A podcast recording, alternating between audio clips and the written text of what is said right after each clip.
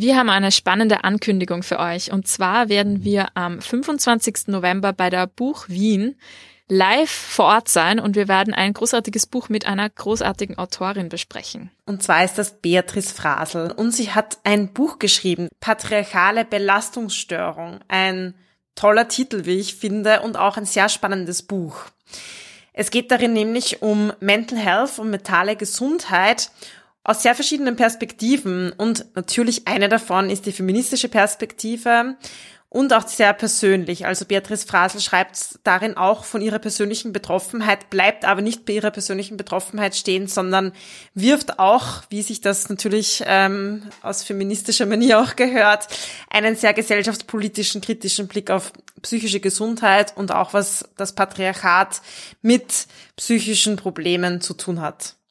Ein super spannendes Buch. Also, wenn ihr dabei sein wollt und live unser Gespräch mit Beatrice Frasel hören wollt, dann schaut's vorbei auf der Buch Wien am 25. November um 17 Uhr. Kauft euch ein Tagesticket eventuell oder ähm, schaut euch vielleicht die ganze Messe an. Da ist viel, viel Spannendes, auch Feministisches dabei. Auf www.buchwien.at findet ihr die Tickets. Wir freuen uns, euch dort persönlich zu treffen. Hallo und herzlich willkommen bei Die Buch, der feministische Buchpodcast. Die Buch ist ein Podcast über Bücher von Frauen und Themen, die uns als Menschen bewegen, aus einer feministischen Perspektive. Für Bücherwürmer und Lesefaule, für FeministInnen und alle, die es noch werden wollen. Ich bin Sophia. Und ich bin Julia. Liebe Sophia, hast du eine Lieblingsspeise? Oh, ich habe viele Lieblingsspeisen. Was ist deine Lieblingsspeise? Also als Kind war es immer Grießknödel mit Zwetschgenröster. Wow, voll lecker. Süße Hauptspeise, so wie man das halt immer gern hat in Österreich. Mhm. Und jetzt, oh, ich mag alles, was irgendwie viel Gewürze hat, Curry, Currys der verschiedensten Art. Deswegen kochst du so ungern bei mir. Weil du keine Gewürze Weil ich hast. keine Gewürze habe. Ich habe Salz, Pfeffer, Currypulver habe ich auch, aber ja, Kurkuma. Keinen Mörser. Da ist man dann ein bisschen verloren. Mörser. Wie kann ich dann meine Gewürze frisch malen, bitte, Julia? Holy shit. Okay, also ich werde mich in Zukunft bei der Sophia einladen. Ich weiß nicht, warum du nicht oft genug für mich kochst. Irgendwie habe ich das Gefühl, das habe ich irgendwie noch nicht so oft erlebt. Das stimmt. Ich bin ja auch gleichzeitig ein bisschen faul und ich, ich koche sehr viel, sehr schnelle Gerichte. Ich liebe zum Beispiel auch sowas wie Lasagne und so, aber ich habe immer keinen Bock, das dann ewig in den Ofen Mhm. zu schieben, weil ich immer äh, mit dem Essen starte meistens, wenn ich hungrig bin. Ja, das ist, das ist ein Fehler. Man muss eigentlich zu kochen anfangen, wenn man noch nicht hungrig ist. Dann hat man, nimmt man sich Zeit, dann hat man Muße, dann, aber wenn man schon hungrig ist, dann denkt man sich so, na. Schwierig. Das Timing habe ich noch nicht heraus. Okay, aber du bist auf alle Fälle besser als ich, weil einen Mörser habe ich in meinem ganzen Leben noch nicht besessen und hatte auch noch nie das Bedürfnis, mir das zu kaufen. Aber vielleicht lerne ich da ja was von dir. Sehr wichtig. Wichtige Oh Küchenausstattung. mein Gott. Okay, also wie ihr schon mitbekommen habt, es geht wieder mal ums Essen. Wir haben schon hin und wieder mal Folgen begonnen und, und übers Essen gesprochen, aber heute geht es tatsächlich ums Essen, nämlich um ein Buch, das heißt Bittersüße Schokolade. Mhm. Essen ist quasi im Titel. Genau, und es dreht sich ja alles ums Essen, wenn ich das richtig verstanden habe. Richtig. Die Autorin ist Laura Esquivel und das Buch ist 1989 auf Spanisch erschienen. Die Autorin ist Mexikanerin und ich habe hier die deutsche Fassung vor mir liegen. Die ist dann 1994 herausgekommen, in dem Fall im Surkamp Verlag. Und ja, du hast recht, es geht sehr viel ums Essen und um alle möglichen Essensmetaphern. Es beginnt schon mal, dass jedes Kapitel mit einem Kochrezept startet. Sehr cool. Also wenn wer Inspiration für mexikanisches Essen brauchst, das ist eine Möglichkeit dazu. das Buch spielt in den 1910er Jahren in Mexiko und es geht um Tita, das ist die Hauptfigur, um darum, dass sie sehr viel kocht. Das ist sehr wichtig und auch warum, das erzähle ich euch später. Und sie bündelt auch sehr viele ihrer Gefühle im Kochen und Essen. Das heißt, es ist auch ein sehr sinnliches Buch. Es beginnt schon eigentlich sehr spannend mit ihrer Geburtsgeschichte. Okay, ich bin gespannt. Und ich erzähle euch die Geburtsgeschichte jetzt, weil dann bekommt ihr auch so ein bisschen den Stil von diesem Buch schon mit. Es geht nämlich darum, dass sie bereits im Mutterleib, also Tita, wie sie im Mutterleib war, sehr heftig auf Zwiebel reagierte. Also ihr kennt das wahrscheinlich, beim Zwiebelschneiden muss man oft weinen. Und so war es auch bei Tita und schon im Mut Mutterbauch hat sie das sehr viele Tränen vergossen. Und so wurde die Geburt vorzeitig eingeleitet und Tita kam am Küchentisch zur Welt, auch passend natürlich, mit einem Schwall voller Tränen. Oha. Wurde sie hinausgespült, weil sie musste so viel weinen. Mm. Und noch ein, ein lustiger Fun-Fact zu dieser Geburtsgeschichte.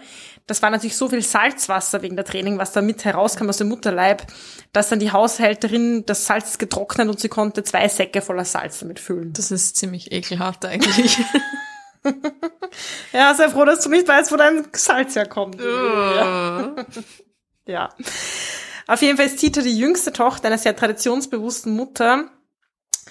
Und sie darf nicht heiraten, weil ihre Mutter behauptet, es sei Tradition in der Familie, dass sich die jüngste Tochter bis zum Tod um die Mutter kümmern muss und sie pflegen muss und deshalb kann sie nicht ihren eigenen Haushalt aufbauen. Und das ist eine große Bürde und eine große Last für Tita. Sie ist nämlich verliebt und in dem Fall unglücklich verliebt zu Petro. Petro liebt sie auch, heiratet aber dann die große Schwester von Tita oder eine ihrer Schwestern, Rosaura, nur um in der Nähe von Tita zu sein. Und da gibt's quasi ein, eine immer unerfüllte Liebe. Ja, also ein sehr leidenschaftliches Buch. Und Tita kann ihre Gefühle und ihre Leidenschaft aber nur beim Kochen ausleben. Okay. Und so kommt es auch, dass alle fühlen und erleben, was Tita beim Kochen gefühlt und erlebt hat. Okay, also wenn ich jetzt was esse, was sie, was sie gekocht hat, dann spüre ich das auch, was sozusagen ihre Gefühlslage. Oder? Genau. Es gibt so eine Szene, wo sie total verliebt und, und leidenschaftliche Gefühle hat für Petro und sie kocht auf ein Dinner und es sind verschiedene Gäste da und alle spüren die Hitze und die Sinnlichkeit. Vielleicht hat sie ein bisschen zu viel Gewürze reingegeben in ihrem Mörser, hat sie vielleicht ein bisschen zu viel. Viel Chili.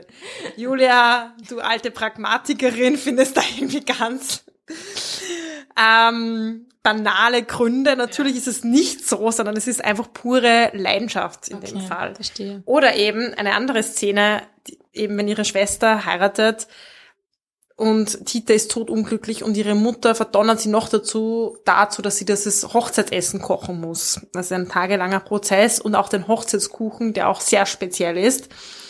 Und ihr geht es so schlecht bei diesem Kochen, weil sie so trauert um diese Liebe, dass danach bei dem Hochzeitsfest alle, die diesen Kuchen essen, auch sich total schlecht fühlen und ihnen schlechte Sicht übergeben müssen, sogar die Braut selber. Also ich würde diese Frau aus der Küche verbannen. Ich kann doch nicht jedes Mal, wenn sie kocht, irgendwie alles miterleben. Das ist ja schrecklich. Ja, so ist es. Ich glaube, die muss sich Aber sie kocht sehr gut. Das ist ihre Hauptaufgabe. Sie kocht sehr gut und alle schätzen sie auch als Köchin. Aber ja. wenn ich mich nach ihrem Kuchen übergeben muss, dann ist auch was schiefgelaufen, oder? Also wir haben hier ein gutes Beispiel von einem Buch, das aus Julias Perspektive viel zu rational gelesen werden würde. Nein, nein, ich mache nur Spaß. Ich kann mich, ich kann es schon, ich verstehe es schon. Wir kommen auch so ein bisschen zu dem Thema magischer Realismus, weil ihr würdet vielleicht denken, so irgendwie ist das weird. Mhm. Aber magischer Realismus ist eine wichtige literarische Form und wichtiger literarischer Stil, der sehr stark aus dem lateinamerikanischen Raum kommt. Und dabei geht es eben darum, das Wunderbare oder das Fantastische im Alltag zu erleben. Und dabei werden so die Grenzen vermischt zwischen Realität und Fantasie. Also so Volkskultur oder Mythologie, Religion, Geschichte. Alles sch- verschmilzt zu einer gemeinsamen Handlungsebene. Und das ist eigentlich dann sehr eine natürlich empfundene, fantastische Wirklichkeit. Also es kommt dann nicht so als Fantasy-Roman daher, sondern es ist einfach Realität und es wird auch so ganz normal beschrieben. Und als eine Person, die vielleicht jetzt aus einem Wissenssystem kommt, wo das sehr getrennt ist, so diese Fiktion und diese Wirklichkeit und so dieses Rationale, ist man vielleicht ein bisschen, ist man vielleicht ein bisschen irritiert, aber das, das passt eben gut zusammen. Und ist eben vor allem in Lateinamerika groß geworden, dieser magische Realismus. Und manche von euch kennen vielleicht Gabriel Garcia Marquez oder auch Isabella Allende. Ich fand das auch immer sehr, sehr faszinierend und spannend und eben auch sehr unterhaltsam, wie dann teilweise so ganz eigenartige, irgendwie fantastische Ereignisse so ganz mh, wie das natürlichste und normalste der Welt behandelt wurde. Also ich Mhm. finde das sehr, sehr cool eigentlich dann zu lesen. Oder auch so die Verstorbenen tauchen halt einfach auf und Ja. sind halt so, dann, ich dachte so, äh, was, ich dachte, diese zwei Kapitel davor ist irgendwie die eine Person verstorben und dann sind sie aber einfach wieder da eben als Geister und dann gehen sie halt auch wieder. Mhm. Ja, ist ja ganz normal, oder? Ganz normal. Ich erinnere mich auch noch so aus meiner Studienzeit, dass dieser magische Realismus auch oft mit so postkolonialen Schreibtraditionen irgendwie in Verbindung steht. Also dass oft AutorInnen diesen magischen Realismus auch benutzt haben, um so sehr subversiv zu schreiben, also gegen jetzt zum Beispiel irgendwie ein, eben wie du schon kurz angesprochen hast, gegen so ein Wissenssystem, irgendwie vielleicht zum Beispiel aus dem Westen, das irgendwie sehr auf Rationalität gründet und dass man versucht hat, mit dieser literarischen Form so ein bisschen aufzubrechen, was normal und verständlich und rational ist und das ein bisschen diese Grenzen eben zu verwischen. Das finde ich irgendwie auch sehr, sehr cool daran. Mm, und einfach so eine andere Perspektive einfach auf die Realität gibt. Ja. Und ich kann mir gut vorstellen, auch so aus einer feministischen Perspektive, dass das sehr, sehr viel Potenzial hat, eben mit so fantastischen Elementen eben diese, ja, etablierten Wahrheiten aufzubrechen oder diese, Traditionen vielleicht auch, weil wenn ich jetzt so an Küche und Kochen denke, dann kommen mir natürlich auch als Feministin gleich so diese ganzen Bilder von ja, Heim und Herd und die Frau soll unbedingt am Herd bleiben. Hast du da auch so ein Gefühl bekommen von dem Buch, dass das so einen feministischen Anspruch vielleicht auch hat? Ja, tatsächlich. Für mich war es teilweise ambivalent, es aus einer feministischen Perspektive zu lesen. Und da ist das erste Beispiel eh gleich auch das mit der Küche, weil mir das auch gleich aufgefallen ist. Eben eine Frau, die den ganzen Tag in der Küche verbringen und verbringen muss, weil sie ist ja auch gezwungen von ihrer Mutter in dem Fall, ist nicht unbedingt sehr feministisch. Und umgekehrt ist die Küche eben dieser Ort auch des, der Unterdrückung dann irgendwie, aber gleichzeitig ist es auch der Ort, an dem sich Tita tatsächlich ausleben kann, an dem, dass sie auch sie die Verantwortung hat, ihr Reich ist und sie alle ihre Gefühle und Emotionen auch ja tatsächlich ausleben kann und das ist auch so ein, eine ja Ambivalenz, würde ich sagen. Mhm. Ich meine, ist ja auch schön, dass sie das dann schafft, sage ich mal, in dieser sehr eingeschränkten Situation, in der sie sich auch befindet, wo sie eben eigentlich ihr eigenes Leben nicht so leben kann, wie sie unbedingt will, da ihre, irgendwo auch ihre Erfüllung findet. Mhm. Klar. Und ich finde, ja, es zeigt halt wieder mal nicht, jedes Buch ist irgendwie feministisch oder nicht feministisch, sondern es bewegt sich halt an verschiedenen Grenzen und natürlich muss man es auch immer aus einer gewissen Zeit heraus lesen. Mhm. Ja, Ende der 80er Jahre hat die Autorin das Buch geschrieben mit gewissen Motiven im Kopf und ja. Ja, und wir müssen immer auch unterscheiden zwischen der Frage, ist das Buch per se, hat das einen politischen, feministischen Anspruch oder lesen wir nur mit unserer feministischen Brille? Also das ist ja auch was anderes. Absolut, das sind eben diese verschiedenen Ebenen, ja. die wir uns da anschauen können und die sehr spannend sind. Hm. Vielleicht noch kurz zum Titel. Auf Deutsch heißt er ja bittersüße Schokolade und auf Spanisch heißt er Como agua para chocolate. Mhm.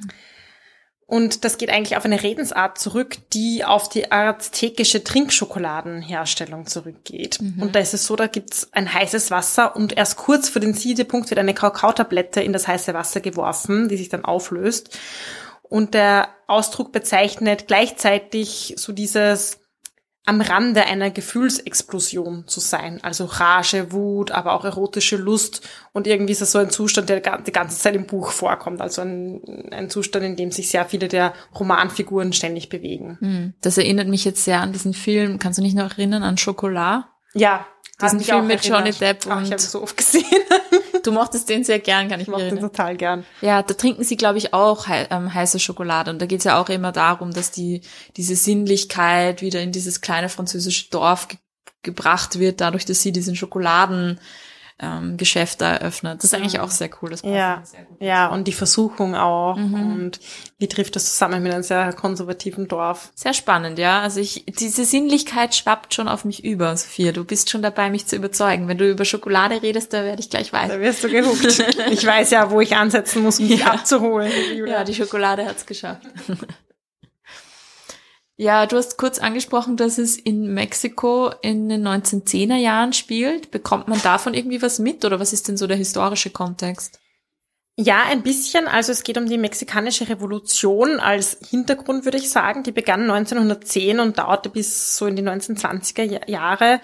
Und diese Revolution hat sich gegen den Langzeitdiktator Diaz gerichtet, gegen seine Oligarchie, gegen den Staatsapparat. Aber es gab auch verschiedene lokalere Autonomiebewegungen zu dieser Zeit. Und es kommt immer wieder vor, also es kommen dann immer wieder so Revolutionsgaben, die zum Beispiel durch die Dörfer ziehen, auch kommt zu Plünderungen, andererseits zur Unterstützung, aber auch die Armut, die durch diesen Krieg entsteht. Aber es ist eher so diese Kulisse, würde ich sagen. Mehr Kulisse als dezidierter Handlungsstrang. Mhm. Okay, das heißt, man muss jetzt nicht alles wissen über die mexikanische Geschichte, um das Buch zu verstehen, sondern man bekommt einfach so ein bisschen was mit von genau. diesem Kontext. Ja, ich muss dir schon sagen, ich habe dann schon recherchiert und dachte so, äh, wie, wie war es Revolution irgendwie? Es, es wird mir auch nicht erklären im Buch. Mhm, okay. Also ich habe das schon kurz nachgeschaut, um es irgendwie ein bisschen einordnen zu können, weil ich dann verwirrt war, mhm. welche Revolutionsgarden und was war, was wollten die eigentlich und so. Mhm, okay. Auf welcher Seite sind die gestanden, weil es eben eher Hintergrund ist, aber es werden keine politischen Anliegen verhandelt. Okay. Wie war denn so das, dein Leseerlebnis mit diesem Buch? Also was ich gern hatte, war so diese Sinnlichkeit. Auch ich fand es cool, irgendwie mal wieder ein Buch zu lesen, wo so viel Essen und Kochen vorkommt. Das ist auch irgendwie total interessant. Welche Kochrezepte gab es dann? Welche tagelangen Prozedere, also total aufwendig irgendwie. Also dann denkt man sich, ja, in der Küche stehen ist echt ein Fulltime-Job, wenn man es so macht. Das, das mochte ich und auch in der Sprache und diese Sinnlichkeit und an ein paar Stellen hatte ich aber auch wirklich meine Probleme damit. Das mhm. hat mich sehr irritiert, weil es für mich dann auch so erotische Szenen drinnen gab, die für mich sehr viel mit Gewalt zu tun hatten, die aber überhaupt nicht so beschrieben wurden. Mhm. Also zum Beispiel eine Szene gab es, wie so die eine der Schwestern von, von Tita nach draußen gerannt ist, weil sie eben auch so viel Leidenschaft gespürt hat und sie war nackt und ist aufs Feld gerannt und es war eigentlich, kommt so als Moment sexueller Befreiung daher und dann reitet ein General der irgendwie das mitbekommt, der reitet hin und, und sieht diese Schwester und verliebt sich und nimmt sie mit aufs Pferd und sie, rei sie reitet dann rückblickend auf diesem Pferd mit diesem General davon. Aber es hat da für mich total viel von Entführung. Mhm. Einfach, er nimmt sie mit und sie ist dann weg. Und dann arbeitet sie in einem Bordell und später wird sie Generälin in einer Revolutionsgarde, also irgendwie so auch schräge Story. Aber so alleine dieser, dieser Akt war für mich irgendwie so, mhm. irgendwie komisch. Ja, eben hatte für mich was von Entführung und einfach mitgenommen werden. Und er wird aber ganz anders und erotisch beschrieben. Und dann war ich einfach irritiert mit dieser Sprache der Erotik, die für mich einfach nichts mit Gewalt zu tun hat. Mhm. Ja, okay, also so gewisse, sag ich mal, sehr übergriffige Situationen, die dann sehr sexualisiert dargestellt werden. Genau. Okay, ja. Ja, kann ich mir gut vorstellen, dass das sehr irritierend ist. Weil man das ja nicht gutheißen will, was da passiert, oder? Genau. Und das wird aber irgendwie positiv beschrieben, so. Ja, für mich hat einfach Gewalt und Sex nichts miteinander zu tun. Ja, aber eben, dass die Irritation muss man dann vielleicht auch aushalten oder eben ist was, was, wo ich halt dann nicht damit einverstanden war, mhm. so. Aber gut, das ist eben auch Teil von dem Buch. Mhm. Ja, eben auch aus einer feministischen Perspektive. Wie gesagt, wir haben schon über die feministische Lesart gesprochen, ist das eben auch ja, ein Aspekt, den man sich anschauen kann, auf alle Fälle. Mhm. Sexualität und auch sexuelle Emanzipation, wie du kurz gesprochen hast, über die Schwester, die da rausläuft, so ganz befreit, da hatte ich so das Gefühl, so, dass das ist für sie irgendwie, das ist ihr Empfinden und dass dann irgendwie eine zweite Person daherkommt und sie eigentlich, ja, wieder sehr unfrei macht, das steht dem irgendwie ziemlich entgegen. Also, mhm. schade eigentlich in dem Fall. Ja, fand ich auch. Aber ja, es ist, wie gesagt, auch diese Zeit, dieser Zugang zu Sinnlichkeit, Erotik ist halt auch vielleicht eben ja eine andere Ebene, die mhm. halt ich nicht teilen kann mhm. aus meiner heutigen feministischen Lesart heraus. Auf jeden Fall, der Roman war sehr erfolgreich. Mhm. Das heißt, er hat ja auch sehr viele Personen angesprochen. Er ist in 33 Sprachen übersetzt worden, wow. finde ich, allerhand. Und er wurde auch verfilmt von Alfonso Arau, das war auch der Ehemann von Laura Esquivel. Sie hat auch das Drehbuch dazu geschrieben es gibt auch so einzelne Szenen auf YouTube, also wer da so ein bisschen hineinschauen will. Und spannend fand ich auch, dass auch heuer 2022 ein Ballett dazu herausgekommen ist. Hm. Ich habe es gesehen und dachte mir so, ja, das passt. Tanz, Sinnlichkeit, Essen geht super zusammen für mich. Sehr gut, sehr gut. Das klingt, das klingt gut. Bekommt man eigentlich Hunger, wenn man das Buch liest? Je nach deinen kulinarischen Präferenzen. Also es gibt dann eben so, wird auch sehr viel über irgendwie Fleischpastete und Tauben, so die geköpft ja. werden, geredet. Und als überzeugte Vegetarierin hat mich das nicht so überzeugt.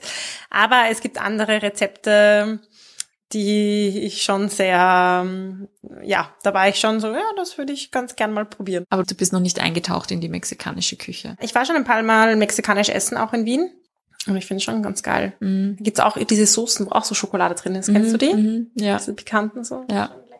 Ja, ich habe, ähm, ich bin ein paar Mal eingeladen worden so zum mexikanisch Essen, weil als ich als Eras auf Erasmus war, wie gesagt, dann hat man viele Freundinnen, Freunde, Bekannte aus unterschiedlichen Ländern und ähm, da war auch ein Ehepaar aus Mexiko und die haben sehr gerne gekocht und die haben vor allem auch immer die Zutaten eben selbst von zu Hause mitgenommen und dann wurden wir auch bekocht und das war auch sehr interessant. Das war für mich jedenfalls auch vieles so geschmacklich sehr unbekannt irgendwie.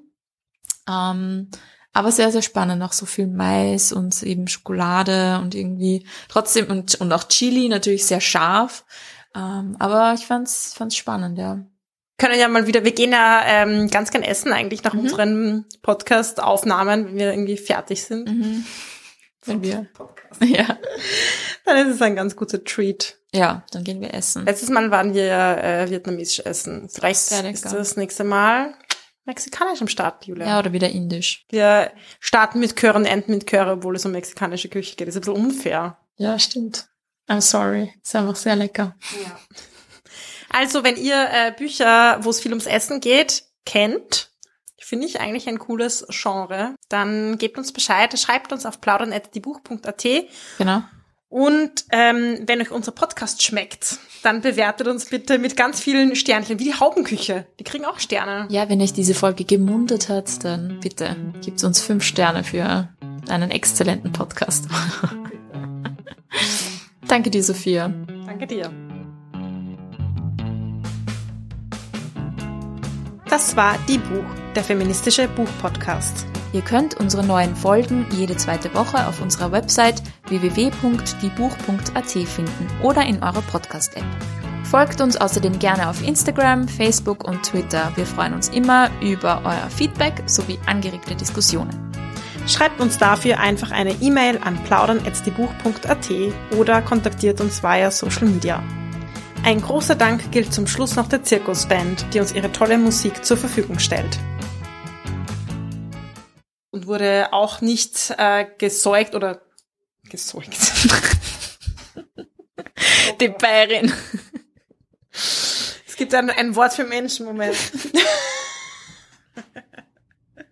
Wie wurdest du gesäugt? Also mein Zwillingsbruder so. Wir wurden gesäugt. Oh Gott. Also, es- hm. Tita wurde auch nicht gestillt, sondern eben sehr früh mit normaler Nahrung großgezogen.